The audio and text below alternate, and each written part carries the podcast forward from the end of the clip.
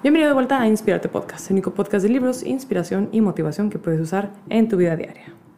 El día de hoy quiero hablar sobre un tema que a mí como persona me ha costado un poco comprender.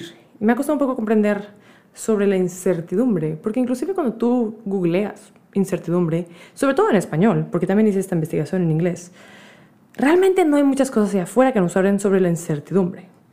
Muy, muy, muy poca información.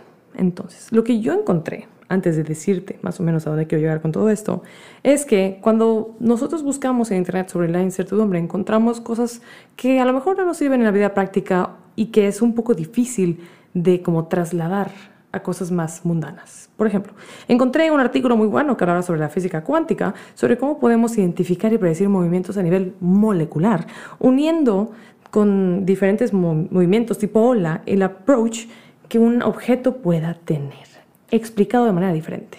Si yo quiero predecir molecularmente dónde va a estar un auto, aquí la duda de dónde va a estar el auto es lo que me genera incertidumbre, tengo que calcular a la velocidad que va, la densidad de su materia y ver en promedio más o menos dónde podría llegar de lejos con esa velocidad y con ese peso. Al final del día, lo que nos habla la física cuántica, y para no aburrirte, porque esto no se trata de esto, eh, es que no podemos estar 100% seguros, porque la materia es algo muy imbalanceado, es algo que, por más que parezca muy obvio, los kilómetros por hora que hemos hablado y visto en cualquier momento de nuestra vida, no es tan funcional a nivel de la materia, cuando ya hablamos de las moléculas. Entonces dije, mm, ok, bueno, buenísimo, buenísima esta información, pero no es lo que quiero el día de hoy. El día de hoy quiero hablarlo más desde la psicología. Creo que lo que nos genera mucha ansiedad en esta incertidumbre es algo más cercano a nuestras expectativas. O sea, realmente cuando yo quiero un resultado en cualquier cosa, lo que me hace sufrir son mis expectativas, el resultado que yo deseo. Porque al final del día podrás decir, bueno, la incertidumbre se acaba cuando obtengo la respuesta. Pues no, no realmente. La incertidumbre se acaba cuando acepto el, resultado final. A lo que voy es que si mi expectativa, en, por ejemplo, en una chamba, en un trabajo, es que me den X sueldo, X oficina, X puesto, X lo que sea, pues con que RH me diga, oye, ¿sabes qué? Eh, pues escogimos a alguien más, la incertidumbre sigue ahí. La incertidumbre me sigue atacando y diciendo, bueno, no soy suficientemente buena, no soy suficientemente talentosa, no me lo merecía, alguien fue mejor que yo. Eso sigue siendo incertidumbre. La incertidumbre se termina cuando aceptamos que puede haber diferentes resultados y todos ellos están correctos. La incertidumbre acaba cuando yo acepto que a lo mejor el trabajo no va a ser para mí, que a lo mejor ese sueldo no va a ser para mí, que a lo mejor esa oficina no va a ser para mí, y que a partir de eso yo puedo generar otros campos de acción de que a lo mejor, bueno, fue bueno que no me dieran ese empleo porque resulta que un mes después me ofrecieron algo mejor. O a lo mejor fue bueno que no me hicieran ese aumento porque pues pude negociar con eso y me fui de viaje con mi familia. Entonces creo que eh, la incertidumbre es más sobre expectativas. Porque, ¿qué pasa cuando estamos en este proceso? En este proceso de incertidumbre, de estrés, de ansiedad, de curiosidad. Bueno, creo que una manera muy fácil de identificarlo es cuando nos damos cuenta que estamos sintiendo, miedo, enojo, tristeza, soledad, porque por lo general sentimos que estas emociones o estas, esperas son algo que tenemos que hacer por nuestra cuenta, ¿no? O sea, que a lo mejor no podemos compartirlo o que solamente nos importa a nosotros, cuando a lo mejor quizá podríamos compartirlo con alguien de nuestros amigos o familia para eh, hacer la espera o para generar diferentes expectativas. Entonces, durante la incertidumbre, siento que pasamos por tres etapas diferentes. como si fuera un termómetro de frío a caliente, creo que lo primero que vivimos es el pensamiento de tengo esperanza y fe en que las cosas sucederán como quiero.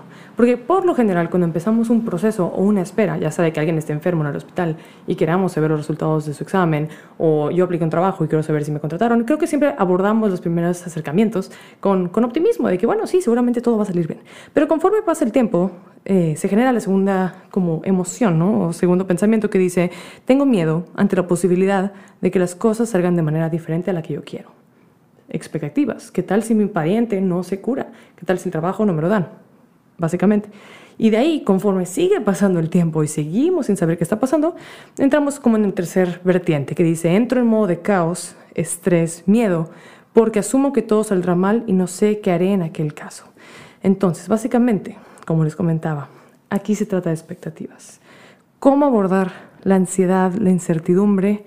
Creo yo, obviamente, como en todos los episodios que siempre hablo, es tener un psicólogo o alguien, algún tipo de terapeuta que te apoye en estos procesos, porque hay muchas cosas que por más que queramos compartirlo con amigos y con familia, nadie nos va a poder dar la respuesta correcta, ni siquiera un psicólogo, pero te puede guiar en el proceso para manejar tus emociones. ¿Y cómo manejarlo? Bueno, teniendo consciente cuáles son tus expectativas teniendo consciente que eso podría no suceder y aceptando que quizá eso podría ser algo positivo y siendo creativo y intentar de buscar diferentes resultados o diferentes rutas de acción. Por ejemplo, en el caso de un enfermo, como dije previamente, pues si un familiar está enfermo y está enfermo y se fregó, bueno, pues no hay mucho que hacer, pero a lo mejor a la hora que deciden o se dan cuenta que no hay vuelta de hoja, pues pueden generar un plan de acción de, bueno, ese tiempo que te queda o este, esa situación en la que te encuentras, ¿cómo si podemos sacarle provecho? Y básicamente volver a estructurar nuestras expectativas en cuanto al resultado de lo que sea que estemos viviendo. Así que, rápidamente unos tips Número uno, aceptar que somos vulnerables porque el aceptar que no tenemos control sobre las situaciones es básicamente eso, aceptar que somos vulnerables. Dos, buscar pensamientos con personas, o sea, para que podamos compartir esto con diferentes personas, un terapeuta, un amigo, una familia, y buscar que esas personas hacen su empatía. Tres, buscar ayuda si es necesario, perder el miedo de pedir la mano o que alguien nos apoye de cualquier manera que tenga que hacer, ya sea con dinero, con tiempo, con escucha o cualquier otra forma. Cuatro, entender que nuestro poder es limitado Podemos llevar las cosas en alguna dirección, pero al final las cosas pasan o no sin que tengamos poder de decisión. Eso es muy importante, creo, la verdad, porque creo que siempre queremos controlarlo todo, o muchas veces. Y número cinco, entrar en un estado de flow. El estado de flow básicamente es un tema por aparte completamente, es básicamente eso que digo de aceptar que las cosas son variables, que nosotros somos variables y que los resultados siempre pueden ser diferentes. Entonces, entrar en un estado de flow es ahora sí, imagínate una pequeña hoja en el aire que flota con la, con la ventisca, que se acomoda, que no pone resistencia y solamente navega con lo que la vida trae. Esto no quiere decir que seamos inútiles y que no tengamos ningún poder sobre nuestra vida, pero quiere decir que a veces hay circunstancias que nos superan y no está mal reconocerlas. Así que nada, gente, ese es el episodio del día de hoy sobre la incertidumbre. Sé que es un tema súper amplio, creo que lo voy a volver a abordar en algún momento porque creo que es algo que hace falta más research para llegar a conclusiones a lo mejor un poco más contundentes, a lo mejor con algún invitado o por el estilo. Eh, no dudes en escribirme por Instagram, carlanvz, o donde tú quieras contactarme, me encanta platicar con ustedes.